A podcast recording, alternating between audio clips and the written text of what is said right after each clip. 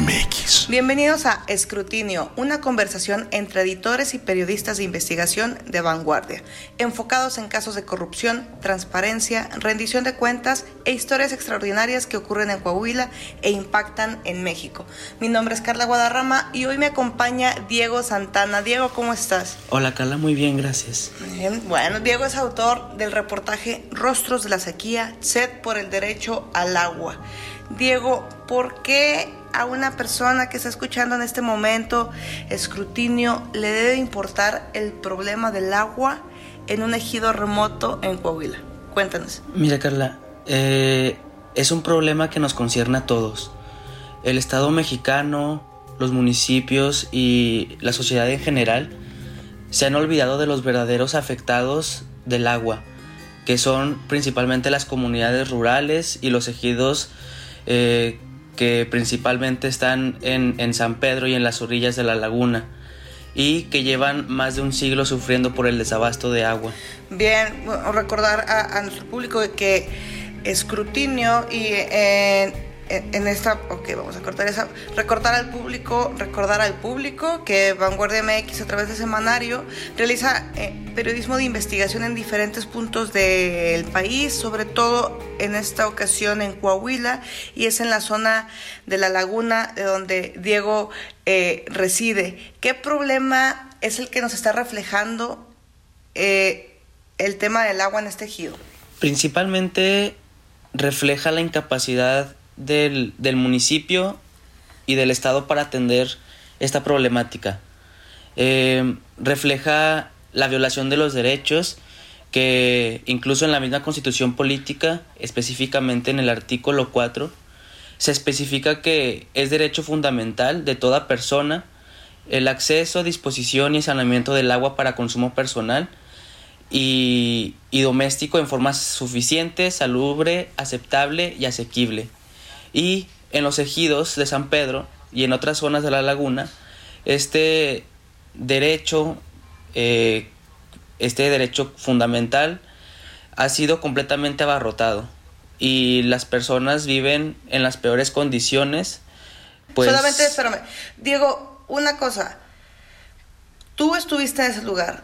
Tú eh, estuviste acompañado de los ejidatarios, tú viste en carne propia, tú viste qué es lo que están bebiendo. Como cuéntanos un poquito de esos detalles que tal vez eh, están en fotografías, en el reportaje, pero también los describes en algunos puntos de tu texto. Pero ¿qué se siente? ¿Tú tocaste esa agua? O sea, ¿cómo es esta parte eh, de lo que es la realidad de, de los ciudadanos? Entrar ahí es como si estuvieras en otra realidad. Es una realidad eh, que muy pocos, o si no es que la mayoría de las personas, pues no estamos acostumbrados a ver, eh, pues vivimos como en, nuestra propia zona privilegiada. Al entrar ahí, eh, no hace falta eh, ver imágenes o retomar como estas, estas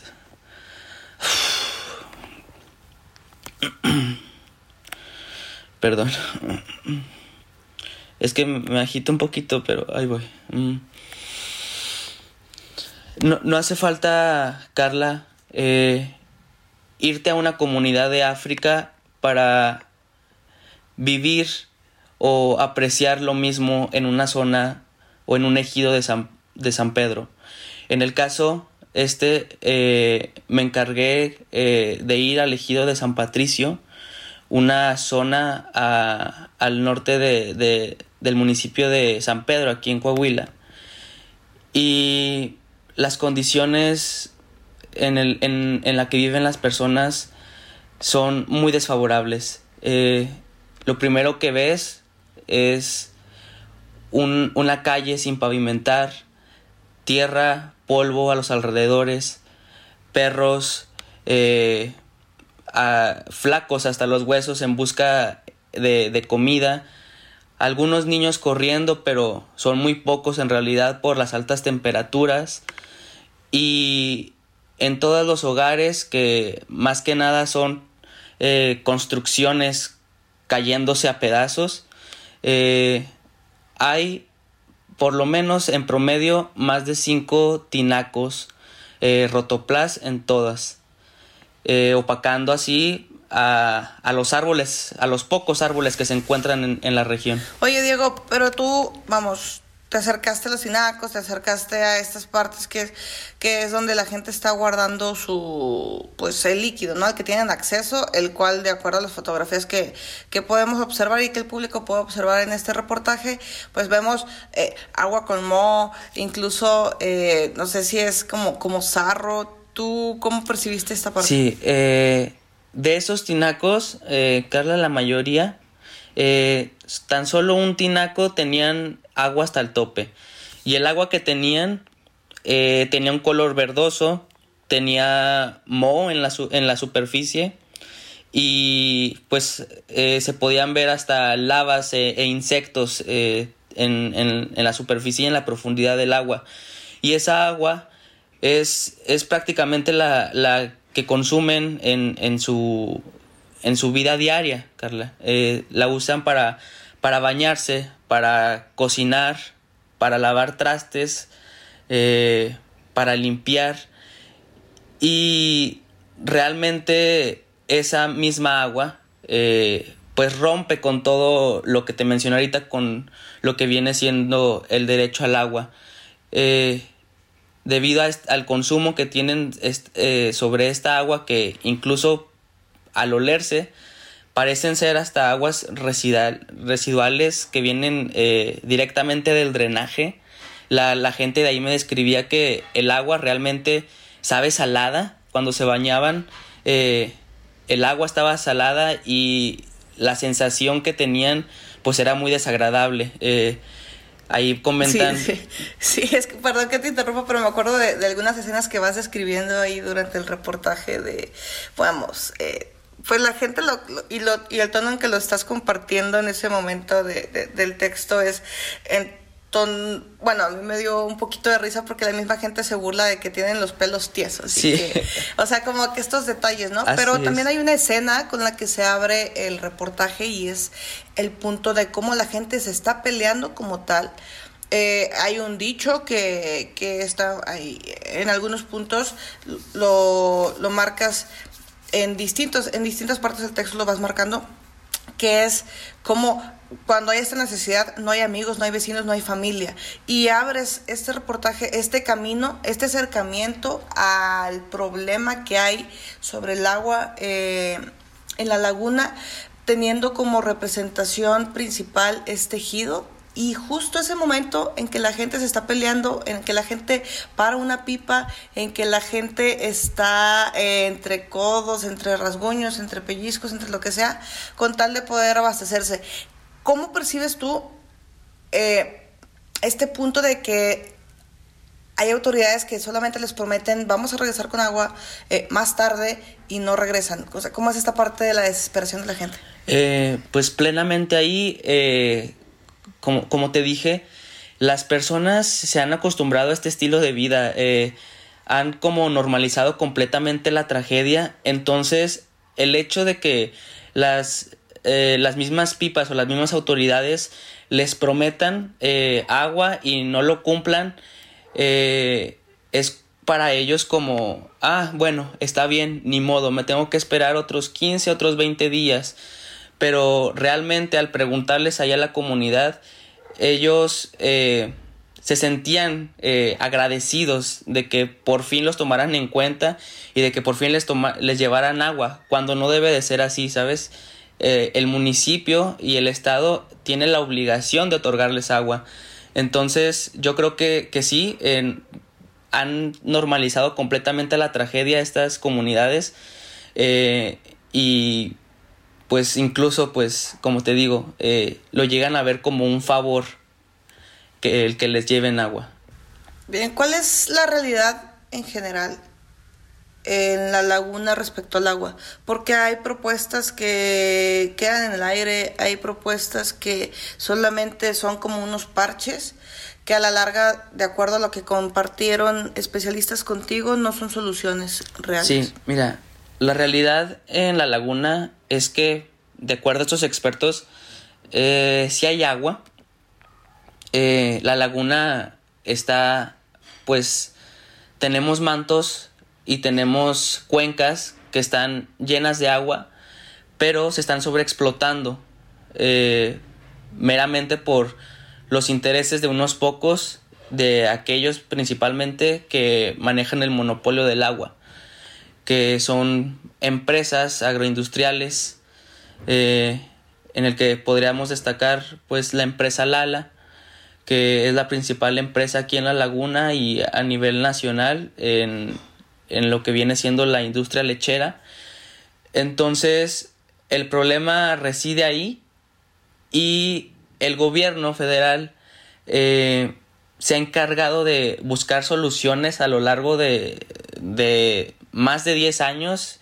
Como te digo, este problema tiene casi un siglo eh, en el que las personas han vivido sin agua y han sido varias las etapas en el, en que el gobierno ha buscado soluciones pero no han sido soluciones concretas ni soluciones que eh, pues acaben eh, con este problema. El último, la última solución propuesta por el gobierno es un proyecto que se ya, llama Agua Saludable para la Laguna, que pues es una potabilizadora que se encargaría pues de llevar agua potable eh, a todas las comunidades, tanto urbanas y rurales de la laguna, eh, libres de arsénico y 100% potables. Pero te digo que son soluciones parciales porque esta potabilizadora eh, estaría afectando una zona que es considerada también por muchos como el corazón de la laguna, que es el cañón de Fernández y que es un área natural protegida.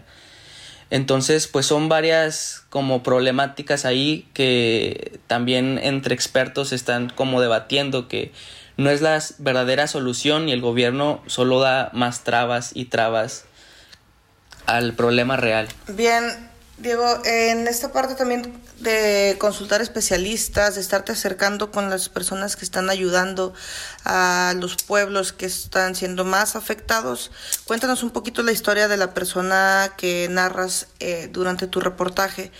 Eh, eh, sí, así es. me fue, el, es el abogado del agua. mira, yo me encargué de, de, ir a este, este ejido que se llama San Patricio, ahí en Coahuila eh, perdón, ahí en, San Pedro Coahuila, eh, se llama Miguel, Miguel Ángel Hernández y que es conocido por, como el abogado del agua, eh, por ahí por... Sí, es, conocido por el, como el abogado del agua por la misma comunidad y es el director general del Centro de Investigación de Agua y Derechos Humanos.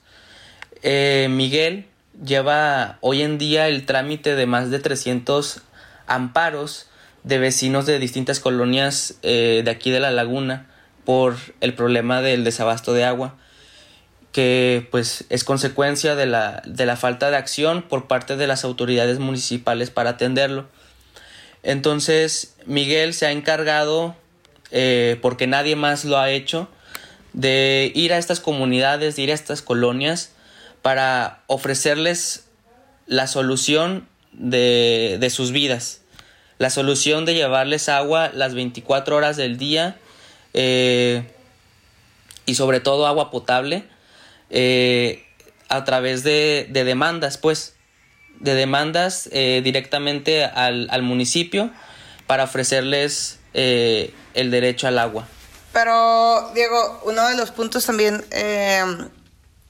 que discutíamos fuera del texto porque nos tocó compartir ahí durante el proceso de, la generación de esta investigación era, bueno, y él, o sea, vamos, el abogado, ¿qué, qué beneficios tiene o qué? Pero hay una historia muy particular, ¿no? De él y de su, de su infancia. Sí, así es. Bueno, perdón, no su infancia, cuando era un estudiante, ya lo ando, ya lo ando ahí este, ahorrando algunos años.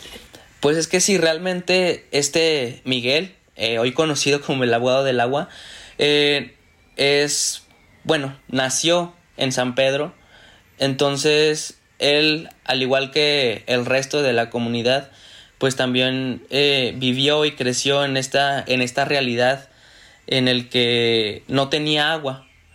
Entonces, pues por ahí en el reportaje eh, describo cómo fue esta realidad y cómo afrontó pues este problema siendo él estudiante, siendo eh, él estudiante pues de leyes, se estaba preparando para ser abogado porque era y todavía pues es uno de sus sueños que el cual está cumpliendo. Entonces, él por ejemplo comenta que todas las mañanas eh, era un problema despertarse y no tener agua para poder bañarse, caminar kilómetros para subirse a un camión que lo llevaba hasta Torreón, Coahuila, eh, porque allá se encontraba su facultad. Entonces, el hecho de subirse a un camión también abarrotado de, estudiantes, de trabajadores eh, que también eran locales de San Pedro, y pues describe que también la mayoría, si no es que todos, iban sin poder bañarse. Entonces, desafortunadamente, eh, él puede, me, describió que en aquel entonces eh, enfrentaban un bullying, un bullying por parte de, de personas ajenas a la realidad, eh, que pues lo, lo, ¿cómo poder decirlo? Le afectó y hoy en día pues eh, declara para mí que tuvo como un trauma psicológico en él. Bien, Diego, ¿y qué, en qué etapa está la solución del gobierno federal o esa solución que les han acercado? ¿En qué parte vamos y qué es lo que te dicen los especialistas? Sí, mira, eh, ahorita el proyecto, eh, después de meses por parte de ambientalistas y de expertos de estar peleando eh, en el que se evitara construir la potabilizadora en el, en el cañón de Fernández, pues ahorita está parada parcialmente. Eh, son, han sido pues varias pues trabas. Entonces ahorita está eh, parcialmente parada la construcción y los ambientalistas eh, pues rectifican que las soluciones al problema son otras, ¿sabes? Las soluciones al problema pueden ser incluso eh, que, van de la mano con la protección del ambiente y con soluciones realmente concretas, eh, entre las cuales se incluyen pues una negociación por parte del gobierno con grandes, con los grandes usuarios del agua, para frenar la sobreexplotación del acuífero, eh, la creación también de una política hídrica sostenible que hasta la fecha no existe en el país. Y así como la inversión de los organismos operadores del agua que concretamente aquí en el, en el municipio, en San Pedro, en Torreón, en, en otras partes de la laguna es CIMAS y que es en, pues, en la renovación de la infraestructura hídrica urbana, ya que eh, las redes que se cuentan pues tienen más de 40 años colapsadas en el que están completamente abandonadas. Entonces, pues los expertos comentan que el gobierno no sabe realmente cómo solucionar este problema porque tiene miedo, tiene miedo a provocar intereses económicos en la región y la potabilizadora pues es un proyecto más que pospone la solución real al problema y pues que afecta a, a uno de los corazones de la región, que es el Cañón de Fernández. Diego, ¿con qué rostro tú que reporteaste, tú que estuviste allá, tú que tuviste un proceso para poder compartir, investigar todo lo, todo lo que lleva, ¿con qué rostro te quedas de la sequía? ¿Con qué rostro me quedo de la sequía? Me quedo con un rostro, eh, Carla, en el que siento yo que estamos eh, encerrados en una, en una burbuja. En una burbuja en el que no, no hemos visto y hemos dejado como al olvido eh, aquellas personas que no están también dentro de nuestros privilegios y dentro de nuestra dentro de nuestra misma como burbuja eh, siento que en un futuro esa, esa burbuja va a explotar, esa burbuja eh, va a desencadenar que seamos más los afectados eh, que, que, tengan problemas con el agua. La comunidad, en este caso la comunidad de, San Patricio, ha sido como lo que necesitaba ver, eh, te, lo digo de personalmente, era lo que necesitaba ver para darme cuenta de lo privilegiado que somos, de lo, de lo fatal, de lo desagradable, de, de cómo el Estado mexicano ha podido olvidarse de su gente, de cómo el, el Estado ha, roto completamente los derechos de estas personas y estas personas pues no tienen las posibilidades de protegerse, de, alzar la voz porque justamente están en zonas eh, completamente distantes a, las zonas urbanas, a, a los privilegios y a la realidad. Bien, Diego, ¿hay alguna, muchas gracias, ¿hay algún otro punto que quisieras compartir que te hayas quedado con ganas eh, de invitar a la gente a conocer, eh, bueno, no a conocer el ejido, pero a conocer algo, algún punto del problema del agua? Eh, siento yo que es importante decir esto, también es algo que me lo dijo Miguel Ángel, el abogado del agua, que debemos dejar de ver eh, el problema del agua como, como una realidad, porque más bien, eh, perdón, se está oyendo un poquito de ruido, ¿verdad? Eh, ah, ok. Este, bueno, te comentaba, como dice Miguel, creo que es importante recalcar a la comunidad y a todos los ciudadanos que el agua es un derecho. debemos dejar como de normalizar eh, el hecho de que nos falte agua, el hecho de que vivamos sin ella, porque es obligación de nuestras, de, pues sí, de nuestras, eh, del Estado, de nuestras autoridades, el otorgarnos ese derecho. Eh, no nos están haciendo un favor, no debemos agradecerles nada porque nos suministran agua, al contrario, eh, es, su, obligación y con eso me quedo, Carla. Eh, debemos dejar de normalizar la tragedia. Bien, Diego, pues muchas gracias por compartir en estos momentos lo que estuvo detrás de tus experiencias, todo lo que es palpar el lugar, todo lo que te quedaste tú para poder transmitirlo en su momento. Muchas, muchas gracias de verdad por compartir. Y bueno, esto fue Escrutinio, un podcast de vanguardia. Dejen sus comentarios, compartan y lean el reportaje Rostros de la Sequía, Sed por el Derecho al Agua en semanario.vanguardia.com.mx o bien pueden ingresar a vanguardia.com.mx y en la barra del menú van a encontrar semanario para poder ir a visitar este y otros reportajes de los cuales hemos compartido a través de este podcast. Mi nombre es Carla Guadarrama y nos escuchamos en el próximo episodio.